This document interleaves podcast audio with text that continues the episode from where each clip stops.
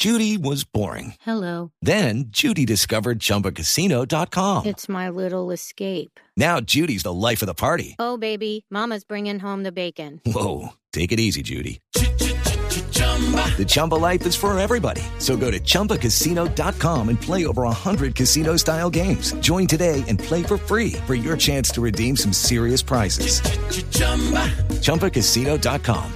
No purchase necessary. Void where prohibited by law. 18 plus terms and conditions apply. See website for details. Aquí comienza Mesa Blue con Vanessa de la Torre. Ocho un minuto de la noche, bienvenidos a Mesa Blue. La verdad es que lo que está ocurriendo con el Ministerio de Defensa es supremamente delicado. Por un lado, pues está esta reacción que hay al fallo de la Corte Suprema de Justicia. El ministro de Defensa, con razón o no, lo veremos en este programa con un experto que nos eh, tratará de dar más luces sobre esto. Pues ha dicho que él ya cumplió con el fallo, pidiendo perdón, porque pues la verdad es que lo hizo la semana pasada, pidió perdón, no por los hechos específicos del noviembre del año anterior, cuando falleció el joven Dylan Cruz como consecuencia de un disparo de la fuerza pública, pero sí lo hizo, diciendo que le pedía perdón a todos los colombianos por los errores que se hubieran cometido desde la Policía Nacional. ¿Es eso suficiente o no lo es? Ese es el gran interrogante y obviamente pues allí viene a jugar la respuesta que tendrá la Corte Suprema de Justicia frente a esta declaración del ministro que es de la semana pasada.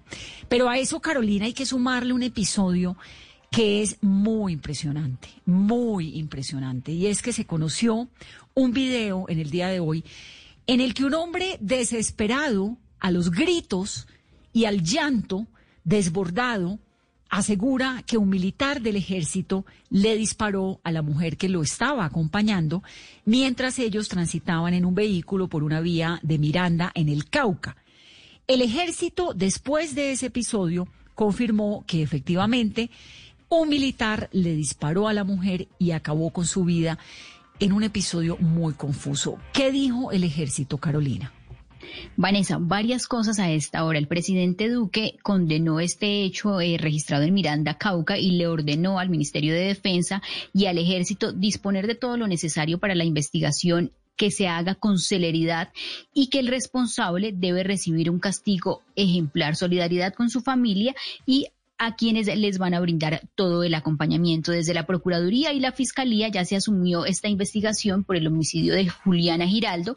Se incautaron Vanessa en el transcurso de la tarde luego de la inspección a este sitio denominado como el sector de Guatemala en el departamento del Cauca, municipio de Miranda, donde se incautaron armas de todos los uniformados involucrados en este hecho y ha confirmado el ejército Vanessa que ya este soldado fue separado del cargo y según sus superiores ya está puesto a disposición de la justicia. El ejército inmediatamente envió un comunicado en el que decía, en horas de la mañana, en el sector de Guatemala, municipio Miranda, eh, Cauca, Tropas del batallón de alta montaña número 8, José María Vesga, unidad orgánica del comando, bueno, todo esto adelantaban labores de control militar del área. Una mujer resultó muerta a causa de un disparo por parte de un integrante de la fuerza. Este fue el comunicado del Comando Específico del Cauca de la Tercera División del Ejército. Sin embargo, no quedó claro en ese episodio qué tipo de labores de control militar.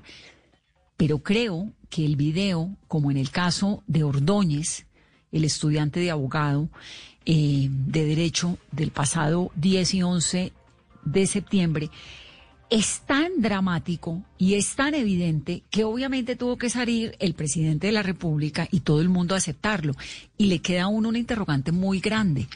¿Qué hubiera pasado si en estos episodios no hubiera existido un aparatico que se llama celular para grabar lo que estaba ocurriendo?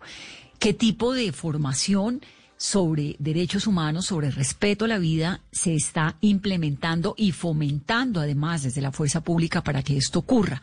Es muy grave. Y entonces todo el mundo dice, no, es que fue un error. Pues claro que fue un error.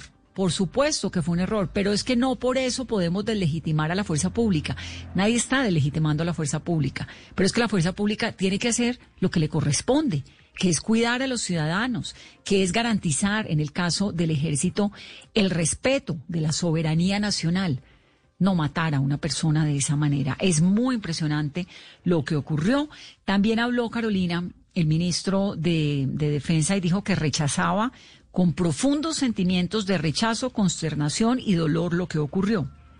No, y además, Vanessa, que estas actuaciones eh, son contrarias, ha dicho el ministro de Defensa, a la política de defensa y de seguridad del gobierno del presidente Iván Duque, así como a la doctrina, los procedimientos y todos los protocolos del Ejército Nacional. Ese tipo de actos no se toleran y por instrucciones del presidente, el comandante del Ejército, evaluará y tomará las medidas necesarias para corregir cualquier error que pudiera haberse presentado en las responsabilidades tanto de mando y control.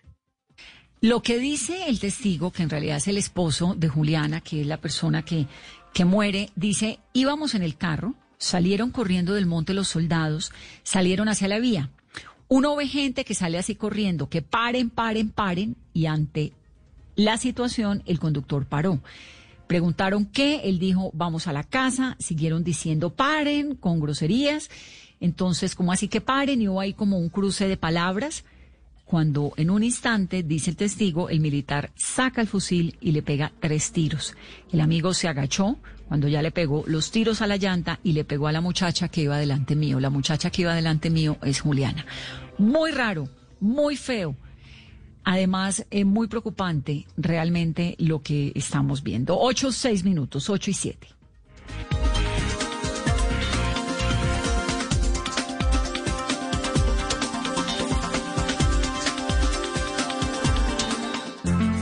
Cuando yo doy un abrazo y te cedo el paso.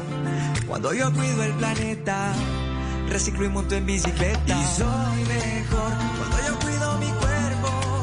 Cuando me reto a ser mi mejor versión. Con pasta soya me alimenta y tiene el mejor sabor. Con pasta soya, sabor y energía que te hacen mejor. Con pasta soya. Trabajamos pensando en usted. Llega la voz de la verdad para desmentir noticias falsas. Pregunta para Vera. Por WhatsApp está circulando una cadena titulada Solicita la ayuda de Iván aquí, con un enlace para ingresar a una página web y solicitar la ayuda económica del presidente de la República. ¿Esta campaña es real? No es cierto. La presidencia de la República aclaró que no está adelantando ninguna campaña por WhatsApp. Generalmente, mensajes de ese tipo tienen como objetivo robar los datos personales y financieros de los destinatarios. Escucha la radio y conéctate con la verdad. Una iniciativa de Blue Radio en unión con las emisoras que están conectadas con la verdad. El doctor Jaime Rubla eh, fue magistrado y fue presidente de la Corte Suprema de Justicia, secretario jurídico de la Presidencia de la República, además durante el gobierno de Andrés Pastrana, amigo de esta mesa. Doctora Rubla, bienvenido aquí a Mesa Blue. Pues es un verdadero placer estar en Mesa Blue. Un saludo muy cordial allá en la mesa de trabajo y a todos los oyentes. Sabe que estoy muy impresionada con lo que ocurrió hoy eh, en el ejército, muy, muy impresionada, porque además ocurre en medio de esta coyuntura del fallo de la Corte Suprema, del gobierno como dando la sensación de que no iban a acatar el fallo, luego más o menos sí. ¿Cuál es su lectura que le da a esta situación? Pues sí, ahí estamos viviendo unas horas sórdidas. Todo lo que ha pasado con la policía y ahora con el ejército es semejante calamidad, un feminicidio, matar a una mujer, y fuera de eso un soldado y con armas eh, oficiales, no deja de ser una calamidad. Pero bueno, hay que tratar de sortear los malos ratos y tratar de que este país encuentre su norte, que parece que está un poco embolatado. Sí. Doctora Rubla, la Corte Suprema de Justicia le ordenó al ministro de Defensa pedir perdón por los abusos y por el exceso de la fuerza en los cuales entraron, incurrieron los agentes del ESMAD en el paro nacional del 2019. Eso fue un plazo de 48 horas que se cumplió hoy a las 4 de la tarde. Ordenó además las reformas pues que ya hemos visto. El ministro en su comunicado básicamente dice que él ya lo hizo, porque lo hizo efectivamente la semana pasada. ¿Eso es suficiente? A ver, miremos bien la cosa. Primero que todo, han dicho que la Corte se exagera en exigir que se pida perdón, que de dónde acá. Primero que todo, no nos llamemos a sorpresa porque esto no es nuevo. Eh, la Corte Interamericana de Derechos Humanos lo hace en sus sentencias. Aquí lo han hecho nuestros tribunales, el Consejo de Estado, la Corte Constitucional. Luego, eso no tiene absolutamente nada de novedoso, ni de irregular, ni de abusivo. Todo lo contrario, es un acto simbólico donde el Estado reconoce una culpa y eso no debe llamar a, prevención. Me parece que el, gobierno no, no dio buen ejemplo con la sentencia de la Corte, porque quedó la sensación de que no la quiere cumplir, de que eh, va más bien a esperar, eh, se fundamentó en los salvamentos de voto para dar unas explicaciones enredadas, para hablar de que va a esperar la revisión en la Corte Constitucional, cuando lo que debió haber dicho es se acata la sentencia de los jueces, es el, el ejemplo que debía dar la rama ejecutiva del poder público cuando estamos en un país democrático y los jueces deben eh, ser acatados, ser respetados y los primeros llamados a dar ejemplo son los demás funcionarios de las otras ramas del poder público. Pero venga, le, quiero preguntar antes de que siga, doctora Rubla, ¿por qué lo del perdón es tan importante? ¿Es un formalismo? ¿Es qué? ¿O es hay quienes dicen, no, es que está metiendo el dedo en la llaga, porque encima de todo tiene que ponerlo a que pida perdón. A mí me parece súper obvio que una persona que representa una fuerza pública que ha hecho lo que hicieron los policías el año pasado y lo que vimos la semana pasada y lo que vimos hoy, pues pida perdón. Es decir, es, es como muy obvio. Pero hay quienes dicen, no, eso es meterle más llama, leña al fuego, no sé qué. ¿Qué es lo que pasa con el perdón? Yo creo que no, porque mire, eh, miremos el escenario donde se da la tutela eso es el derecho a la protesta. Es que la protesta es un derecho que está en la Constitución. Y la policía tiene una función en la Constitución muy clara. Es un cuerpo armado civil para garantizar los derechos de los ciudadanos. Es para garantizar, entre otros, el mismo derecho a la protesta, además de la vida, honra y bienes de todos los ciudadanos. Y si la policía tiene que cumplir eso y garantizar la paz, y donde hemos visto desmanes que los estamos viendo en forma repetida, es que esto no es una cosa aislada. Lo hemos visto varias veces. Lo elemental es que reconozcamos. Nadie está contra la policía. La policía la necesitamos todos los ciudadanos del país para que garantice nuestra convivencia pacífica. Estamos es contra los desmanes, contra el abuso arbitrario de la fuerza, contra los excesos.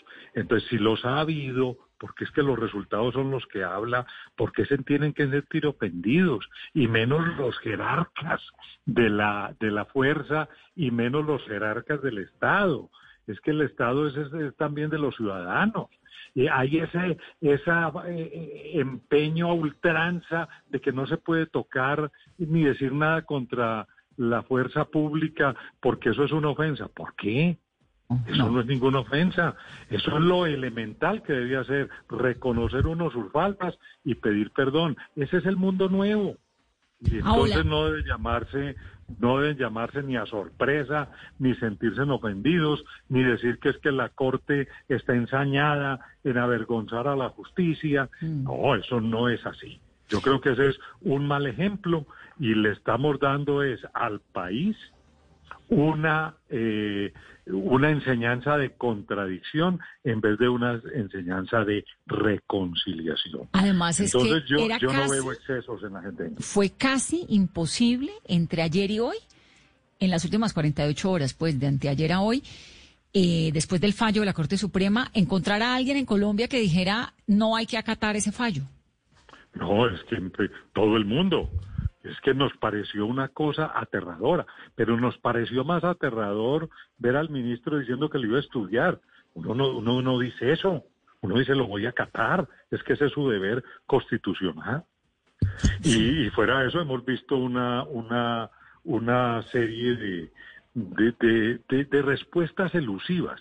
La misma comunicación de hoy eh, es un poco, eh, ¿qué dijéramos? Debió haber sido más directa. Bueno, eso entonces es lo otro. El comunicado del ministro dice, con ocasión de la tutela de la Sala Casación Civil, Mire, PA, se permite reiterar a la opinión pública que el 11 de septiembre del 2020 el ministro de Defensa, en un acto espontáneo, sincero, transparente y respetuoso, ampliamente difundido, señaló que la Policía Nacional pide perdón por cualquier violación a la ley o desconocimiento de los reglamentos en que haya incurrido cualquiera de los miembros de la institución. ¿Esto Mire, es- es- ya es, es el una- perdón que está pidiendo la Corte? A ver, es un comunicado eh, demasiado hábil, porque si usted se pone a, a desbaratarlo, están citando la sentencia de, de la Corte, están diciendo que con ocasión de ella reiteran el perdón que se pidió el 11 de octubre. Eh, perdón, el 11 de, eh, de ese... Vita, el 11 de septiembre. de septiembre pasado. Que además ese perdón del 11 de septiembre del 2020, si lo entiendo yo, y no sé si usted igual, está directamente ligado es al episodio de Ordóñez, no al episodio de Dylan Cruz, que es de donde viene el fallo de la Corte, ¿no? Exactamente, exactamente. Entonces uno se pone a ver, uno hubiera esperado algo más franco. eh, y esto es algo de habilidad, porque si usted se pone a ver, estrictamente están reiterando y con ocasión de la sentencia. Entonces pueden salir como sí, cumplieron. Eh, lo que pasa es que a veces uno quisiera de parte del gobierno un acto más generoso, más reconciliador con la ciudadanía. Con esto, pues a lo mejor cumplan la formalidad, pero no se logra ese propósito que se quería, que era precisamente demostrar un Estado magnánime, abierto, a abrazar a sus ciudadanos, reconociendo una falta que ha cometido la autoridad. Es que nadie está diciendo que hay que acabar con la policía. Todo lo contrario, la policía es necesaria, pero hay que acabar es con los desmanes. Doctora Rubla, ¿pero qué pretende entonces el gobierno con esta actitud y por qué le cuesta tanto acatar las sentencias? Pues yo no sé, es como una actitud muy guerrera, es como una política pública de que están convencidos de que a las fuerzas hay que apoyarlas incondicionalmente. ¿Qué hay? ¿Qué, ¿Lo estoy perdiendo, doctora Rubla? Lo perdimos. Claro, que a la fuerza pública hay que apoyarla incondicionalmente. Claro que hay que apoyarla, hay que apoyarla. Incondicionalmente no, hay que apoyarla. La fuerza pública está, ahí lo- le perdí un pedacito la, el- la parte donde me estaba diciendo que la sensación de que a la fuerza pública hay que apoyarla incondicionalmente, y digo yo, hay que apoyarla. Incondicionalmente no, porque cuando hay una fuerza pública que alguien hace algo como lo que vimos hoy, o la policía, o los falsos positivos, pues eso quién lo va a respetar, ¿no? ¿Lo perdí al doctor Arrula o soy yo la que no estoy oyendo? ¿No lo tengo? Bueno, lo perdimos. Entonces vamos a recuperar allí esto. Pero es, Carolina, re- reiterar lo que siempre hemos dicho en este programa. El exceso de fuerza por parte del Estado es muy grave. Y es muy grave porque el Estado tiene el monopolio de las armas. Y porque ese muchacho que le disparó hoy a Juliana representa al Estado colombiano. Los policías que acabaron con la vida de Dylan Cruz del SMAT representan al Estado colombiano. Los policías que están ahora en este problema tan profundo y que podrían terminar con unas sentencias muy altas en, en, un juicio por acabar con la vida del, del estudiante de Derecho Ordóñez la semana antepasada, representan al Estado. Y el Estado no puede igualarse a los criminales que combate. Ese es un principio que no se nos puede olvidar cuando vayamos a entender estos movimientos de por qué es que la Corte Suprema le pide al gobierno que tome una decisión y que pida perdón. Es por eso, porque todos esos personajes representan al Estado y los estados, ni aquí ni en ninguna parte del mundo, pueden igualarse en el uso de las armas y de la violencia a quienes combaten. Terminemos entonces, ahí recuperé al doctor Arrubla un par de minutos para terminarlo porque me quedé con esa frase del apoyo incondicional a la fuerza pública, doctor Arrubla. Sí, uno, uno ve que hay como una idea de que eh, su convicción política es una un apoyo incondicional y eso no debe ser así. Las, las, las Fuerzas Armadas, la policía es necesaria, hay que apoyarla, pero no podemos tolerar sus desmanes ni ocultarlo. Mire, por ejemplo, se decía que es que los que cometen las atrocidades son los individuos y no las instituciones. Sí, eso es cierto, pero es que el que responde es la institución. Es el artículo 90 de la Constitución que dice que el Estado responde de las acciones o de las omisiones de sus autoridades y de todos sus funcionarios. Entonces, no es que yo pueda decir, no, es que el que comete es el soldado allá que se enloqueció o que se rebeló, no, es que quedó mal formado, es que para eso hay correctivos.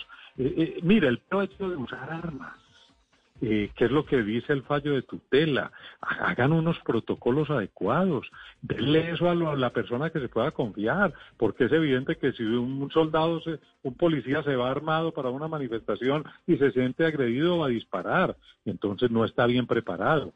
Hay que aceptar las cosas para poder enmendar los errores. Esa, esa frase es importante, no está bien preparado.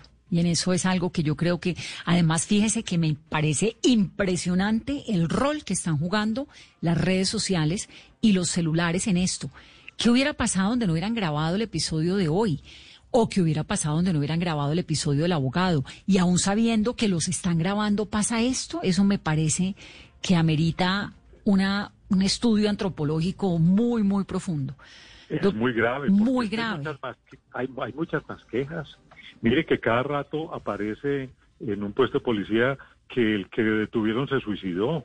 Hmm. Y, y, que tan raro que se suiciden un poco. Y no, la persona no se suicidó, porque la mataron y la hacen pasar por un suicidado. Eso no es denigrar de la policía, es denigrar de unos agentes que están mal formados, actuando mal, abusando a la autoridad y contra eso es lo que no puede tolerarse en una sociedad civil. Y el, y el gobierno no tiene por qué ofenderse ni tiene por qué salir a una defensa ultranza. Debe entender cuando hay errores y poner los correctivos, que es su deber. Sí. Doctora Rubla, gracias por estar esta noche aquí en Mesa Blue. Un gusto. Ha sido un placer. 822, eh, hablábamos con Jaime Arrubla, ex magistrado y expresidente de la Corte Suprema de Justicia. Vamos a hacer una pausa y al regreso, rápidamente, Carolina, antes de irnos, contemos las cifras de coronavirus de hoy. Hay 22.158 pruebas, PCR 13.356 de antígeno, contagios. Vanessa, en el reporte de hoy, 6.555 nuevos casos, personas fallecidas 178, Vanessa. En Colombia hemos llegado a 790.823 personas contagiadas y 24.924 personas fallecidas dato muy importante y es que con esta sensación de la normalidad, pues hay gente en la calle creyendo que esto ya pasó. Por favor, no se les olvide lo que está pasando en España. España está entrando a pandemias serias, como si estuviéramos en marzo o en abril, como consecuencia otra vez de la indisciplina social. Lo que no está ocurriendo en Italia, por ejemplo, porque en Italia, como lo vivieron tan grave y como despidieron a tantos de sus abuelos, que fueron los primeros que fallecieron, y como la cultura italiana es tan respetuosa de la vejez y como además los italianos les encanta estar más encerrados en familia que en una vida social muy abierta, en Italia han logrado contener un segundo brote de la pandemia, a diferencia de lo que está ocurriendo en España. Entonces, cuidémonos para que no nos vaya a ocurrir lo mismo. Y escuchemos a continuación dos entrevistas geniales. La una es Mayra Ramírez, que es el primer caso de trasplante doble de pulmón de COVID-19. Le hacen a ella esta cirugía en Estados Unidos. Llevábamos cerca de dos meses queriendo escucharla porque su historia es bien interesante y habló con nosotros aquí en Mesa Blue. Y también Alejandra Gómez, que es la esposa de un colombiano de 44 años que se llama Juan Felipe Betancourt, a quien el COVID atacó durísimo, durísimo y él está en este momento en un hospital de Gainesville, en la Florida, esperando un trasplante doble de pulmón también, luego de infectarse con COVID-19. 825, volvemos.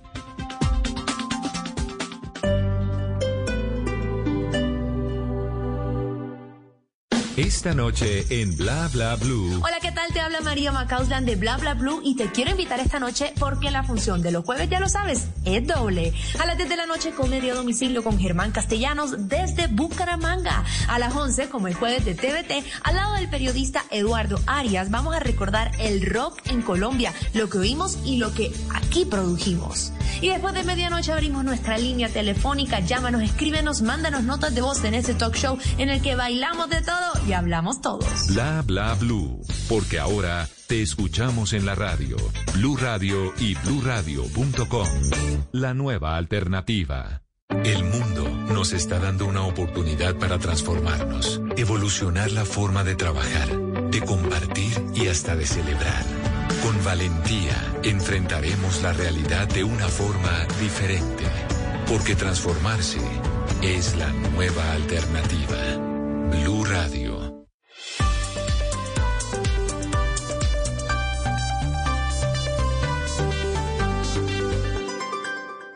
Estás escuchando Blue Radio. Es el momento perfecto para recordarle a los que más quieres que siempre están en tus pensamientos. Es tiempo de cuidarnos y querernos. Banco Popular. Hoy se puede, siempre se puede. Para ti, que has dedicado tu vida a enseñarnos y a brindarnos tu conocimiento, hoy te decimos gracias, profe. Con nuestra nueva oferta Zafiro del Banco Popular, llena de beneficios en nuestros productos Cuenta para ahorrar, CDT, Casa Ya y muchos más. Gracias, porque cada día nos enseñas que hoy se puede, siempre se puede. Banco Popular. Somos Grupo Aval. Vigilado Superintendencia Financiera de Colombia. Todas estas historias en torno al coronavirus, que son a veces tan angustiantes y generalmente pues ha sido una etapa de mucha desesperanza y de mucha incertidumbre, vienen también acompañadas con historias de vida de supervivencia.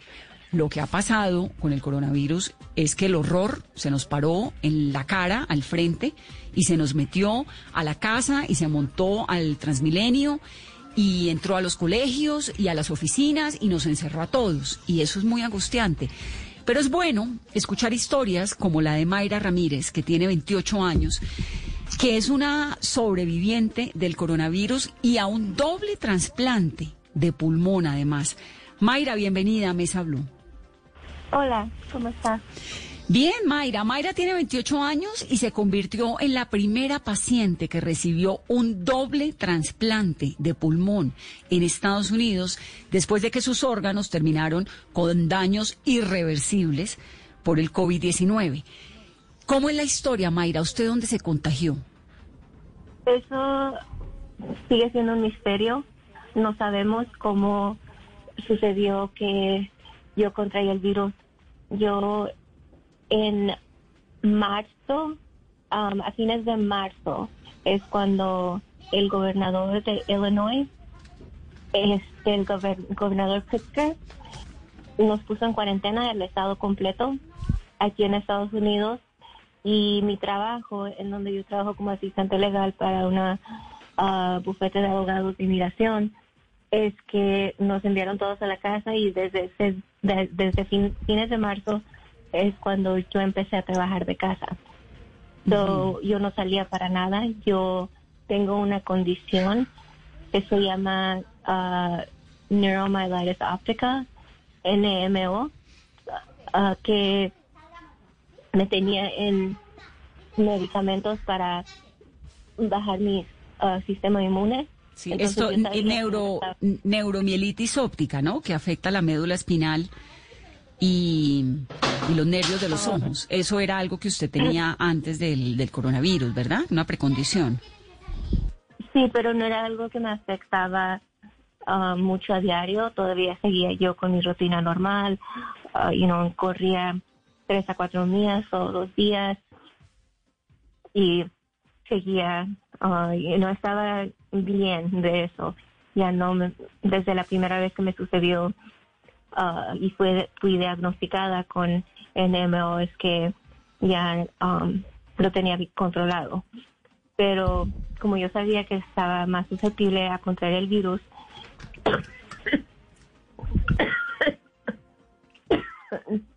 lo siento.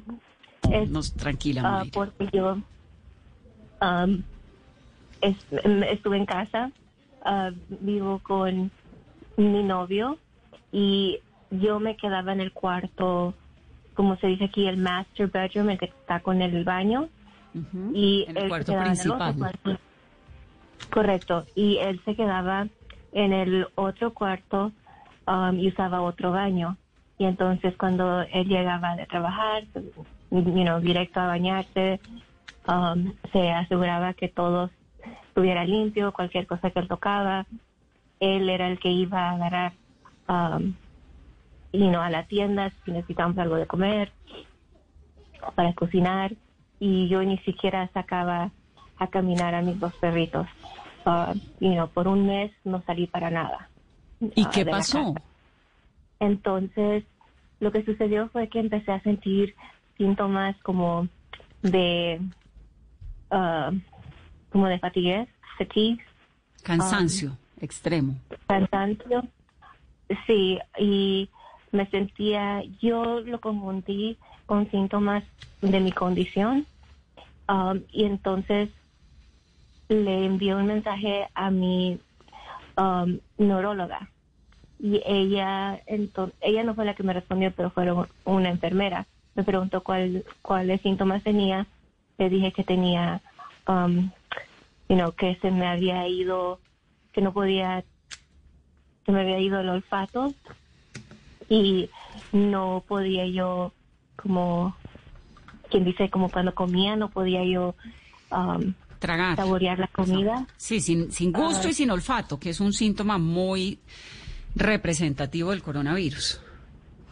y tenía diarrea y tenía mucho cansancio y, y entonces ella me dijo, bueno, se escucha que lo que tú tienes es COVID-19. Ah, yo sugiero que llames a la um, COVID-19 hotline, a la línea de COVID-19 y me dio el número, llamé, me hicieron preguntas de cuáles son sus, mis síntomas, si he tenido temperatura, um, you know, y todos los días me llamaban haciéndome las mismas preguntas. Y pues no rendía muchos resultados, solamente you know, todos los días me llamaban a varias horas del día y ya les dije mejor que ya no me hablaran. No era hasta que yo ah, de mi cama al baño, solamente de caminar esa corta distancia, yo ya me, como que me caía de débil que estaba. Y es cuando decidí decirle a mi novio que me llevara a la sala de emergencias Claro. en Northwestern Hospital. Cuando Mayra, llegué, usted, ¿usted es de dónde, Mayra? Yo soy um, de, bueno, nací en México. De México. Es México estadounidense y vive en Illinois, ¿no? Ah, correcto, pero yo pues viví casi toda mi vida en Carolina del Norte. Ok. Y entonces llega al hospital, al Northwestern Memorial Hospital. ¿Y qué pasa allá? Lo primero que hacen es tomar mis vitales, know, mi temperatura, ah, mi oxígeno de sangre y mi presión de sangre también. Entonces ven que mi oxígeno está a 54% cuando una persona normal debería de estar en los 90. Y inmediatamente um, me están haciendo preguntas, que por qué entré, qué, qué pasó, um, qué, sen- qué síntomas tengo. Y, uh, you know, me, todo fue muy rápido. Me estaban apurando diciéndome que me cambiara a una bata que ellos me dieran, que me quitara todo. Ah, you know, apenas me habían dado la bata cuando me dicen apúrate, apúrate. Y llega el doctor ya después cuando me cambié y me dice ah, que es muy probable que me van a tener que poner en el ventilador porque um, me hicieron el examen de COVID, de COVID-19 y que los resultados rindieron que era positiva. Y entonces, I mean, el examen, you know, del momento que llegué, me hicieron el examen, tomaron mis vitales y todo, y mis resultados llegaron como en cinco minutos. y es cuando entró el doctor y me dijo que tendría que estar en un ventilador y entubada y que tenía que designar a alguien para que ellos hicieran decisiones médicas de mi parte. Y Pero, y- es es decir, fue, fue muy rápido todo ese proceso. Claro, el oxígeno, y voy a hacer ahí la pausa para los oyentes, Mayra, porque el oxígeno es uno de los medidores más importantes del coronavirus. Tomarse con el oxímetro, que es un aparatico muy elemental, muy sencillo, el oxígeno, pues es, le dice a uno si el cuerpo tiene suficiente oxigenación en el cuerpo o no. En una ciudad como Bogotá debe estar por encima de 92, ¿no?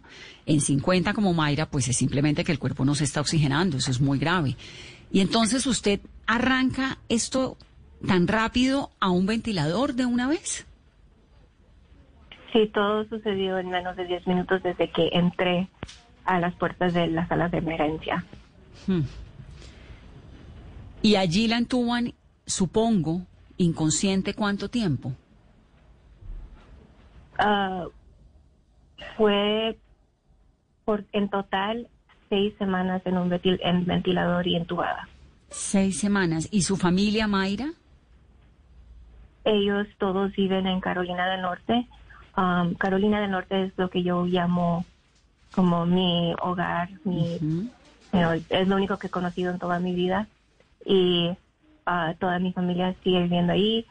Y pues después de que yo no podía estar en contacto con ellos, ellos no me podían ver por restricciones en el hospital debido al COVID-19 y hay mucha desesper- desesperación entre mi familia, ah, mucho drama también que después me enteré como, um, por ejemplo, mi mamá como lloraba todos los días, l- casi loca, um, se salía para afuera a caminar, ah, you know, a medianoche porque que no podía dormir y sentía como la impotencia de no poder hacer nada por mí.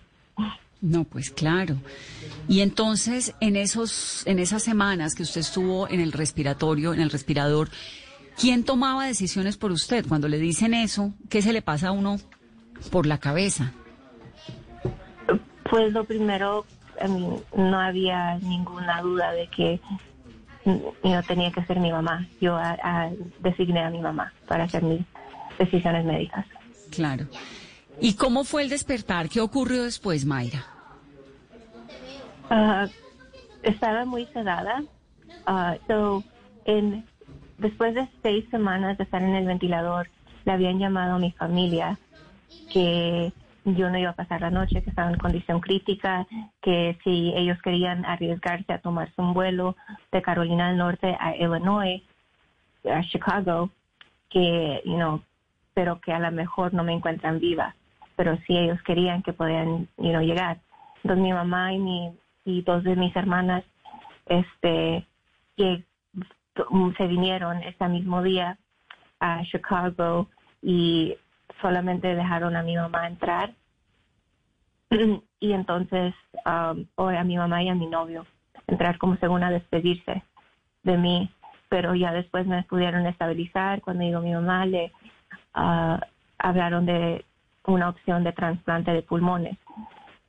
Eh, entonces mi mamá you know, firmó los papeles y ella ah, como quien dice ah, agreed accedió o dijo que sí que ella consentía a que me hicieran el trasplante de dobles pulmones. Y entonces es cuando me hicieron el trasplante junio 5 Pero usted todo no este tiempo estuvo bajo sedación, todo el tiempo, o usted en algún momento supo que le iban a hacer un trasplante doble de pulmones? Yo estaba siempre en um, sedada, pero uh, a veces en inglés se llama sedation vacation, una vacación de la sedación, um, cuando bajan las, la sedación y como que te quieren despertar y te hacen preguntas como cómo te llamas, puedes mover los pies y las manos y obvio no podía, pero you know, sí lo intentaba y entonces eso les daba esperanzas a los doctores que you know, seguía yo con mis habilidades um, you know, mentales y que pues yo intentaba tratar de mover mis manos y mis dedos.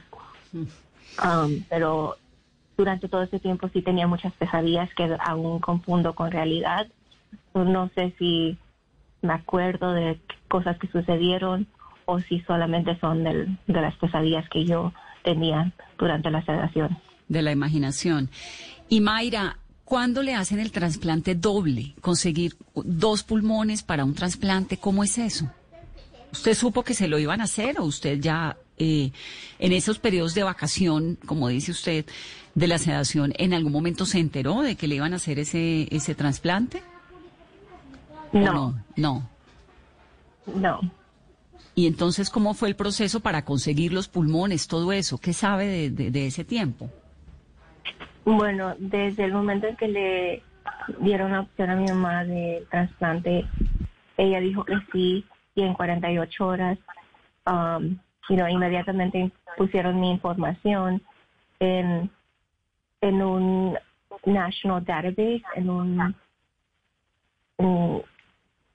información de datos na- nacional aquí en Estados Unidos y ah, you know, ponen como mi tipo de sangre, cuánto peso, cuánto mido, um, qué condiciones tengo, um, you know, el, medidas de mi cuerpo, cosas así.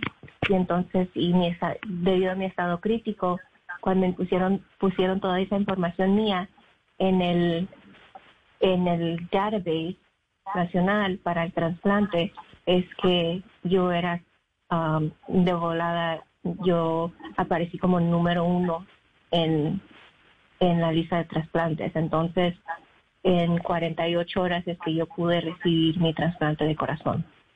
Porque... ah, ¿De corazón? No, de pulmón. De pulmón, ¿no? De pulmón, de Mi pulmones. Sí, lo siento, mi hermana es la que tuvo el trasplante de corazón, pero eso fue hace mucho con ella. Um, pero sí, de pulmones. um, y eh, ellos tienen su propio sistema que usan para saber quién está, qué número estás en la lista. Mayra, ¿y cómo ha sido ese volver a aprender a respirar y con pulmones eh, que no, no son tuyos? Al principio fue muy difícil.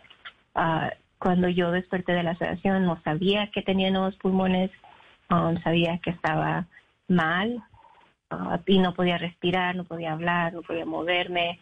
Era yo una vegetal, ahí nada más acostada y solamente podía you know, like, voltear los ojos y ya, y parpadear.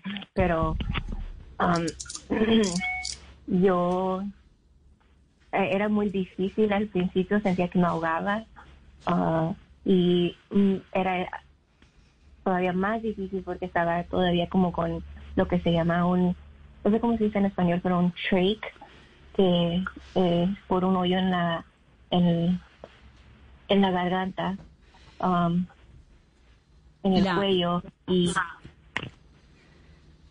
un tracheostomy. Eh, traqueostomía se llama en español. Ok, eso. Y entonces por ahí so, me estaban queriendo quitar como muchos de los tubos que tenía en el cuerpo. Tenía lo que se llama un ECMO que ayudaba a circular oxígeno por mi sangre. Y eso era bien dol- doloroso y, um, y tenía como un montón de tubos como de, re- de drenaje. También en mi cuerpo tenía pero tres en cada lado y poco a poco me querían, you know, me estaban quitando uno tras otro y todos los aparatos que tenía yo conectados. Y me querían, me estaban quitando como tratando de quitarme ese trach que tenía en el, en el cuello y yo pues se, se dificultaba porque eso me ayudaba a respirar pero como ellos querían que ya no estuviera yo dependiendo de eso entonces me hacían la transición a, a you know, menos y menos ayuda para respirar. para Ahora, respirar. Mayra, ¿qué sabemos del donante de sus pulmones? ¿Los dos pulmones provienen de la misma persona, me imagino? ¿O cómo es eso? Um, usualmente sí, es lo que me dijeron. Ah, dicen que eh, la- las personas que los órganos son casi siempre recibidos de alguien que sufrió un derrame cerebral o una lesión, um, you know, an acute injury, que quiere decir una lesión como no esperada y casi siempre tiene, tiene que casi siempre es algo que ver con el cerebro. So, um, todos los órganos, los otros órganos están intactos, nada más es que si no le sucedió algo a la persona en el cerebro que hizo que se muriera. Pero um, ¿usted sabe algo del donante? ¿Quién era o, o eso nunca lo sabe uno?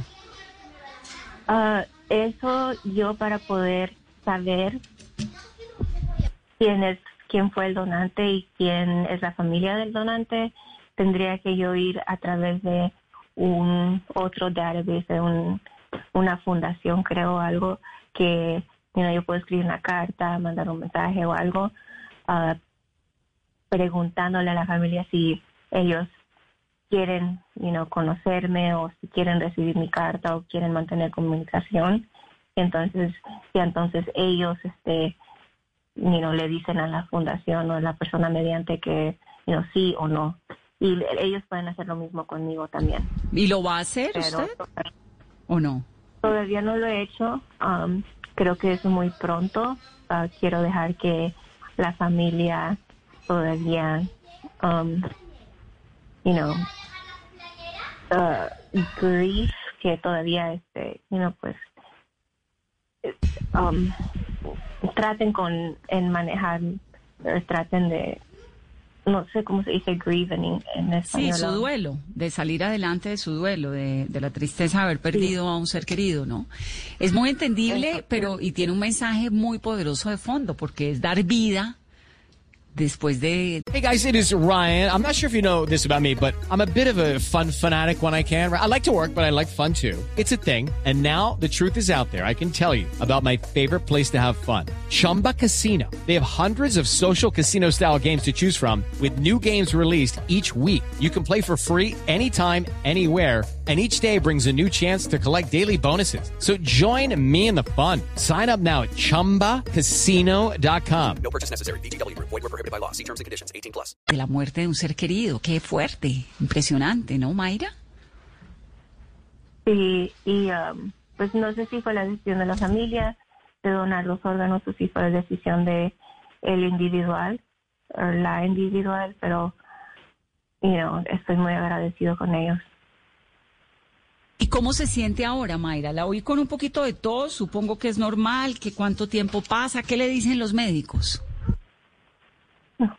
Bueno, uh, por ahora estoy bien, es que uh, tuve una gripe y todavía me quedó la tos de la gripe, pero um, sigo con náuseas, vómito, um, dolor, en el pecho, donde me hicieron mi cirugía, y sigo um, con problemas mentales como PTSD, un desorden um, debido a un trauma y ansiedad y ataques de pánico. Claro.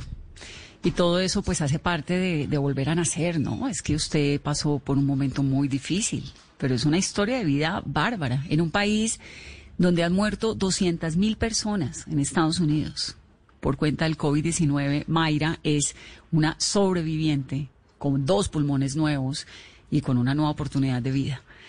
Tremenda, Mayra, tremenda historia. Um, sí, pero no, fue, no es fácil. Um, cada vez que tengo una tos, ahora digo, oh my God, será el COVID que me regresó, o si voy al hospital, a veces me da como ataques de pánico de acordarme cómo era estar ahí, um, fueron unos momentos muy terribles, y lo que más me duele es como cómo sufrió mi familia de haberle causado a ellos tanto dolor, aunque no es algo que yo podía evitar, um, pero es, es, lo que más me duele, es mi familia. Claro. ¿Hijos, Mayra? Creo que no tiene, ¿no? No, no tengo hijos. Tengo dos perritos. Dos perritos. Y ahora tiene una nueva oportunidad de la vida, qué dicha. Seguramente tendrá que seguir con calma, ¿no? Después de todo este tiempo difícil, se recuperará. Sí, quisiera estar más cerca de mi familia en Carolina del Norte, pero que está a 16 horas de en donde yo vivo ahora, pero tendré que mantenerme viviendo en, en aquí por Chicago por lo menos por el primer año después de mi trasplante por you know, citas de seguimiento y porque aquí tengo mi equipo médico. Mayra, y viendo todo lo que ha pasado desde marzo, el trasplante, las dificultades, ¿cuál es ese propósito de vida con esta segunda oportunidad de haber sido bendecida y de haber conseguido tan rápido el trasplante? Um, aquí en Northwestern, en el hospital en donde recibí el trasplante, dicen que no es fuera de lo usual que una persona reciba un trasplante dentro de 48 horas, que um, muchas veces pueden conseguir trasplantes de pulmones, um, you know, um, en corto tiempo. So, no me siento que soy especial por esa razón. Hay muchas personas que, pues, uh, you know, pueden, hay, you know, muchos pulmones para las personas Ah, lo único, el único problema es que pues sean compatibles con el, el que lo va a recibir. Claro. Pues Mayra, queríamos escuchar su historia, queríamos saludarla, nos da esperanza, nos da optimismo. Como nos ha contado usted, pues son tiempos muy difíciles y todo esto que le, que le pasa, el ataque pánico, el nerviosismo, todo eso hace parte de un proceso largo de recuperación con un acompañamiento de expertos, supongo, pero lo importante es que está viva y le agradecemos muchísimo que nos haya contado esa experiencia porque está cambiando con ese mensaje de esperanza y de supervivencia. Le está llenando de optimismo la vida a muchas personas que tienen familiares o que están sufriendo eh, de la parte más grave ¿no? del coronavirus. Así que gracias por estar aquí y un abrazo muy especial. Ok, sí, de nada. Un abrazo, gracias Mayra. Impresionante, ¿no, Caro? No, además que muy joven, Vané, 28, años. y durar seis 28 años, seis semanas en cuidados intensivos con un respirador y después del trasplante que ya pueda estar compartiéndonos la historia esta noche en Mesa Blue, de verdad que son de esas historias, Vanessa, que nos llenan de esperanza todas las noches. Nosotros habíamos hablado con el médico de ella hace como un mes, ¿se acuerda? Que hablamos con el médico y nos contó que estaban en ese proceso, y, pero ella no podía hablar en ese momento porque estaba pues recuperándose apenas. Muy, muy Además que se le dificultaba muchísimo respirar y hace una semana eh, tuvo una recaída y tuvieron que hacerle otra intervención. Sí, y está, y se siente golpeada, se siente afligida, obviamente, pues es que uno con pulmones nuevos, después de superar semejante trauma. Es la primera paciente que fue Em, que vivió una operación de estas, un trasplante doble de pulmones en Estados Unidos. Como ella dice, pues hay muchos trasplantes de pulmones en el Northwestern Hospital donde los operaron a ella, pero no como consecuencia del coronavirus. Ese fue el primero y por eso es tan importante y por eso queríamos hablar con ella. También porque hay una colombiana que se llama Alejandra Gómez, que es la esposa de Juan Felipe Betancourt. Ellos son parte de una familia hispana que está sufriendo una familia colombiana en el sur de la Florida que están tratando de conseguir también donante para poder eh, recuperarle la vida a Juan Felipe. ¿Cuál es la historia de ellos, Caro? Vanessa, mire, Juan Felipe tiene 44 años y él se contagió al igual que su, que su esposa de coronavirus en Estados Unidos y en este momento él sigue conectado a un ventilador, pues la saturación del oxígeno está muy bajita en este momento, sigue esperando y lo que están haciendo, Vanessa, es este llamado para poder conseguir los dos pulmones y salvarle la vida a Juan Felipe de 44 años, muy joven también, no tiene ningún tipo de enfermedades de base, Vanessa, pero el daño que sufrieron sus pulmones eh, por el coronavirus es irreversible. Alejandra, bienvenida a Mesa Blue. Muchas gracias por la invitación. Gracias por estar aquí con nosotros. O yo a Mayra, ¿no? Sí, yo la escuché perfectamente, sí. Y le da una esperanza. Sí, sí, claro que sí, claro que sí, es muy esperanzador y más ahora que ya nos recibieron en el Chance Hospital de Gainesville y pues ya están empezando su, su proceso para ver si él es apto para el trasplante y luego pues pasar a la lista de espera. ¿Qué fue lo que le pasó a Juan Felipe, su esposo? Cuéntenos esa historia. Bueno, el 10 de julio él estaba en el trabajo y se comenzó a sentir muy mal. Cuando llegó a la casa le tomamos la temperatura y tenía muchísima fiebre. Comenzó con escalofríos, dolor en el cuerpo, diarrea. Eh, entonces él contactó a su médico. El médico le dijo que esperara unos días, que no se fuera todavía para el hospital. Yo conseguí un pulsioxímetro y le empecé a chequear la, la oxigenación de la sangre. Y como mi hermano en Colombia es doctor, entonces él me dijo, Aleja, es muy importante que consigas esto y le estés chequeando eso, porque si eso baja de cierto número, eh, tiene que ir al hospital inmediatamente. Entonces eso fue lo que yo hice. Y el día que lo tuvimos que ingresar para emergencia, eh, yo le chequeé la saturación y la tenía en 83. Entonces mi hermano me dijo, te tenés que ir ya para emergencia. Entonces el 16 de julio, él fue ingresado por emergencia, le hicieron una radiografía de los pulmones, inmediatamente se dieron cuenta que tenía neumonía y ya eh, su situación fue empeorando. Eh, sus pulmones no estaban reaccionando y el 26 de julio tuvo que ser eh, conectado al ventilador. Es súper importante y lo voy a reiterar, lo del oxígeno, porque el coronavirus tiene un montón de episodios donde la gente no sabe lo grave que está su organismo, sino es porque se toma el oxígeno. Por eso es tan importante lo del oxímetro. Saber que no puede estar debajo de 92, no puede. Es porque el cuerpo no está saturando, no está recibiendo el oxígeno que necesita. Y entonces ahí arranca un proceso en el que él se va deteriorando hasta llegar a la necesidad de los, del trasplante de pulmones, o qué es lo que ocurre, Aleja. Sí, eh, después de ser intubado, y pues sí, efectivamente, pues eh, con, eh, puesto en coma,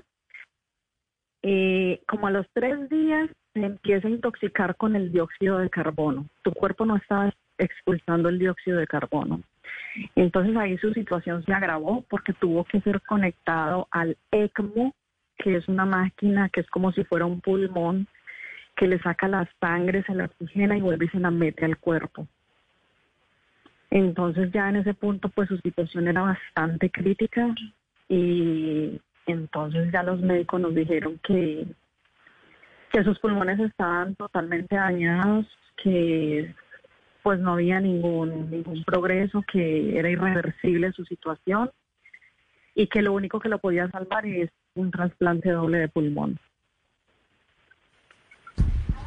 Y cuando a usted le dicen hay que hacer un trasplante doble de pulmón, ¿Qué se le pasa a uno por la cabeza? ¿De dónde me saca un pulmón? Dos, dos. ¿Cómo funciona eso?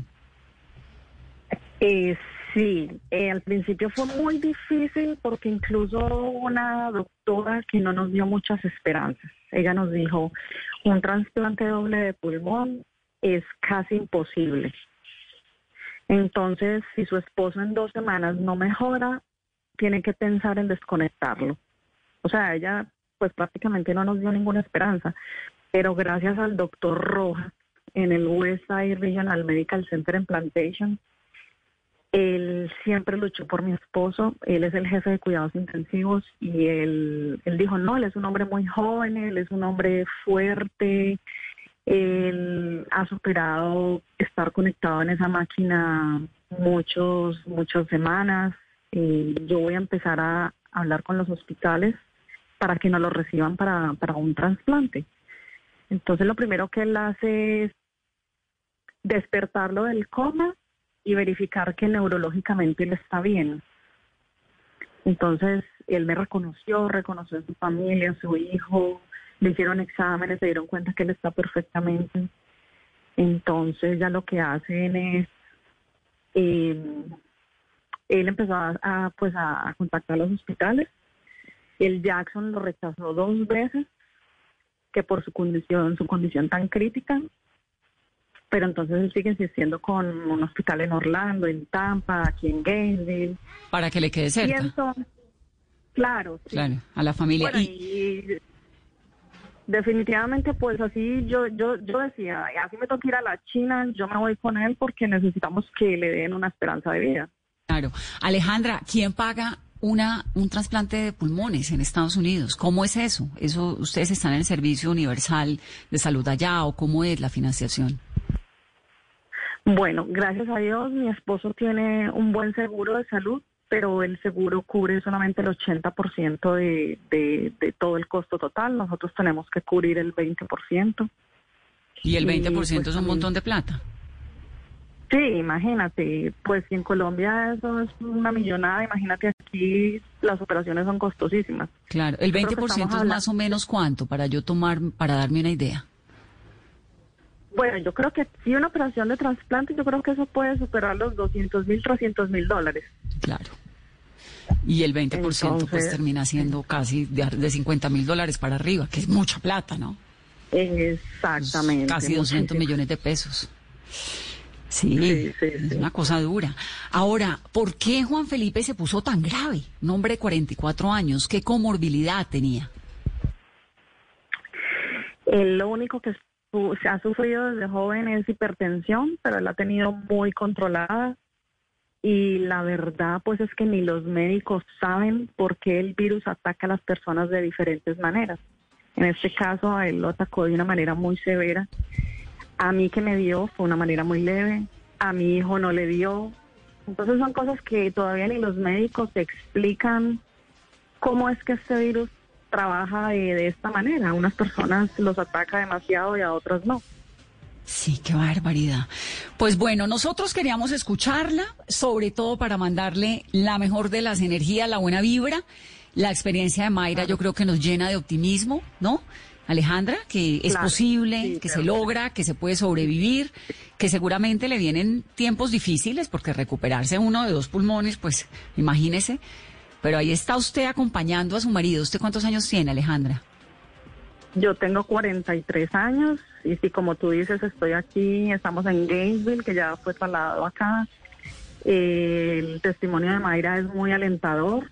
Eh, yo siempre he confiado mucho en Dios. Eh, yo sé que todo va a salir bien, que Él va a lograr salir de esto, que vamos a encontrar un donante. Y bueno, sí, como dice Mayra, pues esto se puede. Hay que seguir luchando y ser optimistas. ¿A usted les falta todavía el donante o ya lo tienen?